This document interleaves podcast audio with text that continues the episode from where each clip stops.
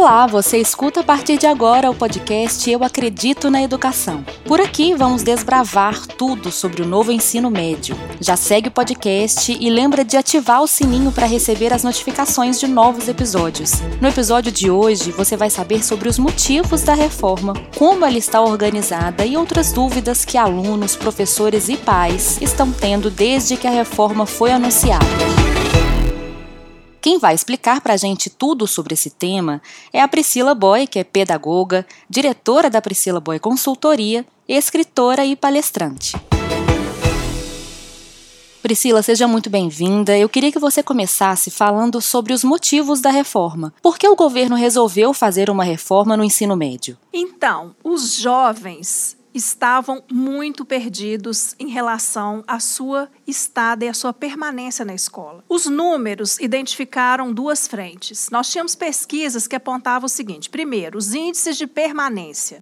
Quando comparados com o ensino fundamental, só tinha 64% dos jovens lá no ensino médio, enquanto que a gente tinha 99% no ensino fundamental. Outro índice que eles usaram para comparar isso foi o IDEB, que é o Índice de Desenvolvimento da Educação Básica. Enquanto que lá no fundamental, anos iniciais e finais, a gente tinha cada ano um crescente, começando lá em 3,2, depois 3,9, 4,8, 5,2. Lá no ensino médio, durante quatro anos, o índice permaneceu inalterado, em 3,7. Então, eles identificaram os alunos não estão aprendendo. Aí a gente tinha um problema. A gente tinha que identificar primeiro por que, que esse aluno não está acessando, por que, que ele não está ficando e por que, que ele não está aprendendo. E qual é a essência da reforma do novo ensino médio, Priscila? A essência do ensino médio que foi fruto da pesquisa que foi feita com esses jovens. Então, olha só. Eles foram conversar com os jovens, porque eles pensaram assim: bom, o jovem não está querendo ficar na escola porque ele trabalha. O jovem de mais ou menos 15 anos, ele já começa a ajudar em casa, ele já começa a buscar mercado de trabalho. Será que a gente precisa mudar turno? Será que a gente precisa fazer esse ensino médio só à noite? Foram várias interrogações e eles resolveram então fazer uma investigação. E eles se surpreenderam, porque a pesquisa mostrou o seguinte: o jovem não está na escola porque ele não vê sentido na escola. E ele relata: quando eu chego lá no mercado de trabalho, eles me perguntam: você sabe isso? E ele fala: não sei.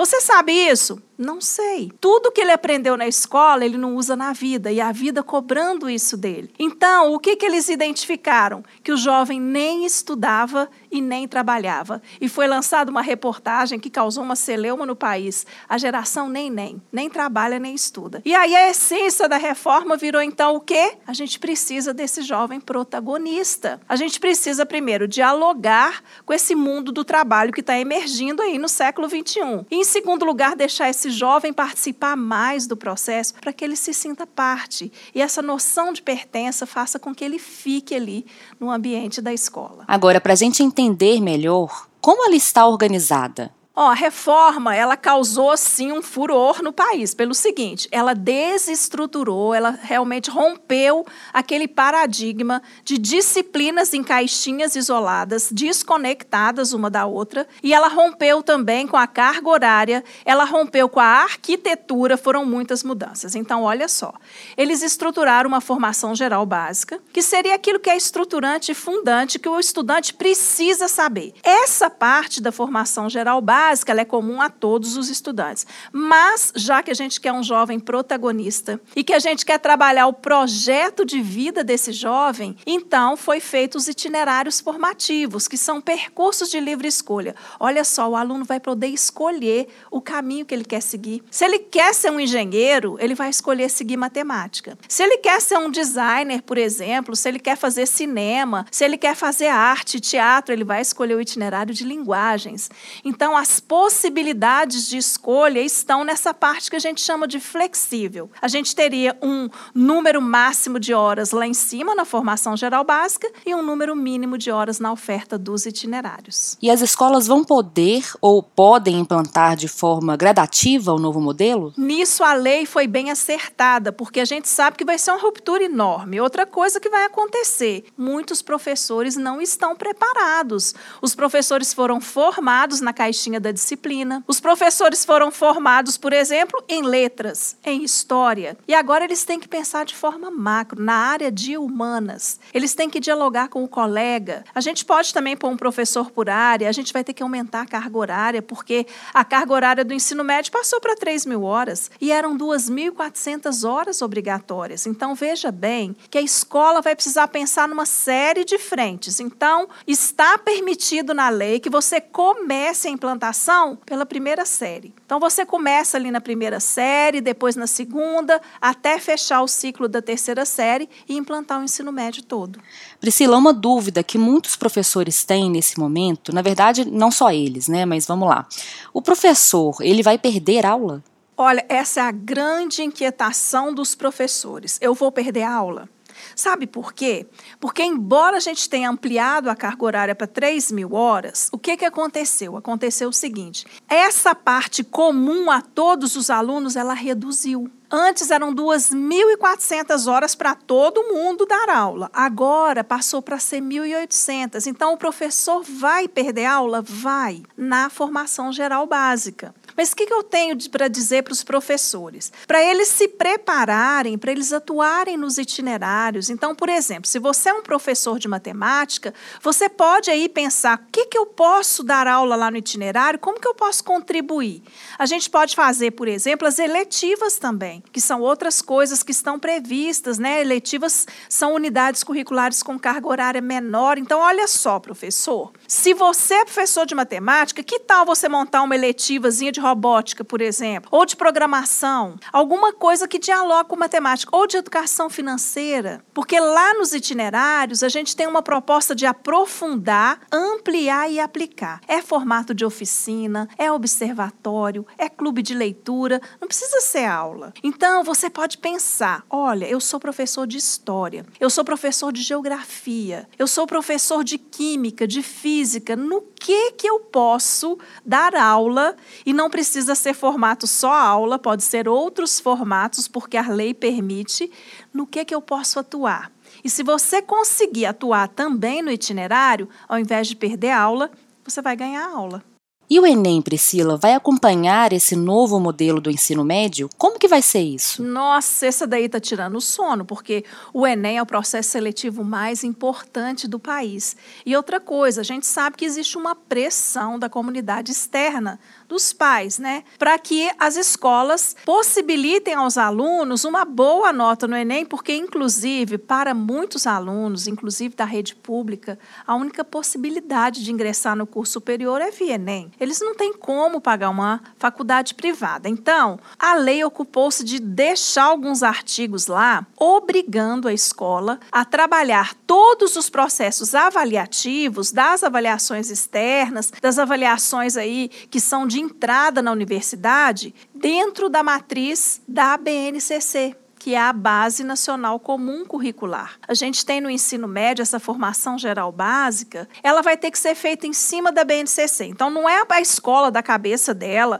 deixa eu inventar aqui o que, que eu vou dar. Não, existe uma matriz. Essa matriz, ela é no país inteiro. Ela vem, inclusive, para democratizar né, o acesso ao conhecimento a todos os alunos. Então, olha só, a BNCC será a matriz de referência que o Enem vai usar para a sua nova matriz. O INEP, né, que é o responsável pela elaboração do Enem, já está construindo essas matrizes e elas deverão dialogar com a BNCC. E no caso dos itinerários, a gente também vai ter que fazer uma matriz em acordo com aquilo que foi proposto, o que a gente não vai poder prejudicar o aluno. E como fazer a adaptação do regimento e do PPP, Priscila? Nossos documentos oficiais da escola são outra coisa que a gente vai precisar mexer. O PPP, que é o Projeto Político Pedagógico, que é o instrumento de autonomia da escola, é onde a escola descreve ali a sua identidade. O seu projeto é quem é você é aquilo que você está se propondo a fazer. E se agora a gente tem um documento normativo, que é a Base Nacional Comum Curricular, e esse documento vai regular as matrizes do maior processo seletivo do país, que é o Enem, e vai nortear as matrizes das aulas, então olha só, o meu projeto político-pedagógico vai ter que estar em sintonia também com esse documento. O regimento, importantíssimo. Eu quero fazer aqui um alerta para os gestores, para todas as pessoas, porque é o seguinte: o regimento, gente, é aquilo que explicita ali quais são os direitos e obrigações dos alunos. Então, vamos lembrar aqui: o menino viajou lá para algum lugar, perdeu aula, não veio na escola, perdeu a prova. O regimento diz se o aluno não vier no dia de avaliação de forma não justificada, se ele não trouxer um atestado, ou se ele não avisar, se ele não negociar, ele não vai ter direito de fazer a prova. Em algumas escolas privadas, ele tem inclusive que pagar para fazer a prova de segunda etapa, ou pagar para fazer a recuperação. E está onde? A família fica ciente disso aonde? No regimento. Então agora a gente vai precisar colocar ali naquele regimento todas as coisas que a gente espera dos alunos. Vai ter que ter muita clareza, muita transparência. Por exemplo, o aluno vai poder trocar de itinerário? Se o aluno for trocar de itinerário, tem uma parte que ele tem que ter feito obrigatoriamente para ele ter direito de migração? Qual a frequência que ele tem que ter tido mínima? Existem unidades curriculares obrigatórias? Tudo isso vai no regimento e vai no PPP. Então, vamos ficar atento e vamos reformular isso na hora da gente apresentar a proposta para a Secretaria de Educação. Agora, esclarece para a gente, por favor, sobre as matérias obrigatórias. Somente português e matemática serão matérias obrigatórias? Olha, a mídia fez uma confusão na cabeça das pessoas, porque é o seguinte: a lei da reforma é a Lei 13.415. E lá na lei diz que português e matemática são obrigatórios nas três séries. Então você tem ali uma normativa de que você não pode tirar português e matemática, o que não acontece com os outros componentes. A lei diz que história, eh, sociologia, filosofia, arte, educação física, o inglês, eles são obrigatórios, mas ela não fala que são nas três séries. Então, por exemplo, se uma escola quiser dar arte só na primeira série, ela pode? Pode. Se ela quiser dar filosofia e sociologia só lá na terceira série, porque está pertinho do Enem, ela pode? Pode. E como a gente viu que teve uma redução ali na formação geral básica para 1.800 horas, a escola vai ter que sair cortando algumas coisas. Mas ela corta lá em cima e coloca lá no itinerário algumas coisas de aprofundamento. Muitas coisas foram lapidadas lá em cima, porque lembra da pesquisa que eu falei? Que muita coisa que a escola ensinava não servia para nada? A gente tinha coisas ali que não tinha sentido. Elas foram retiradas. Não é para retornar com elas. É para a gente fazer coisas que dialoguem com o mundo atual. Então, olha só. A gente vai fazer assim: português e matemática é obrigatório nas três séries. Aí a imprensa veio e falou assim: na reforma do ensino médio, somente português e matemática são obrigatórios. Não, não é isso. Português e matemática são obrigatórios nas três séries, mas as outras coisas também são. A gente tem uma BNCC aí que tem ciências humanas, ciências da natureza, linguagens. Então não vai sair, não. Mas a gente vai reorganizar isso e jogar algumas coisas lá para os itinerários. Priscila, chegamos ao final desse episódio e quem quiser saber mais sobre o assunto, né, quem quiser se aprofundar. Olha, eu percebendo que as escolas têm prazo de implantação, que esse prazo está aí bem na, batendo na porta e que muitas pessoas não entenderam a reforma porque ela é complexa mesmo. A gente não consegue entender a reforma se a gente não lê no mínimo quatro documentos a Lei 13.415, as diretrizes curriculares, o Guia de Elaboração e de Implantação dos Itinerários e a BNCC. O que, que eu fiz? Eu fiz um curso um curso sobre os desafios e possibilidades, onde eu falo. São mais de 33 aulas. Tem lá itinerário que já está funcionando para a pessoa ver como é que é. Tem três eletivas prontas com matriz e tudo para a pessoa baixar. Tem todas as legislações, documentos, então a pessoa pode fazer o curso. Esse curso está aberto, ele é 100% online e a pessoa faz no tempo dela. Ela vai ter um ano de acesso. Ela vai, compra esse curso, vai assistindo às aulas, vai baixando os materiais e ela então vai aprender tudo isso. Todos os links do meu curso estão lá nas minhas redes sociais, no Instagram, lá na bio, é só clicar e tem lá para as pessoas poderem. Vai ser sim uma delícia ter você como meu aluno e a gente bater esse papo e dialogar sobre como organizar esse ensino médio. Priscila, muito obrigada por esclarecer para a gente esse tema, trazer tantas informações sobre a reforma do novo ensino médio. E você, ouvinte, eu espero que você tenha gostado do episódio. Se esse conteúdo fez sentido para você, aproveite para compartilhar e continue acompanhando a Priscila por aqui, nas redes sociais, no arroba Priscila Boy Consultora e também no YouTube, no canal Priscila Boy Consultoria. No próximo episódio, vamos falar sobre os itinerários formativos. Não perca, até lá!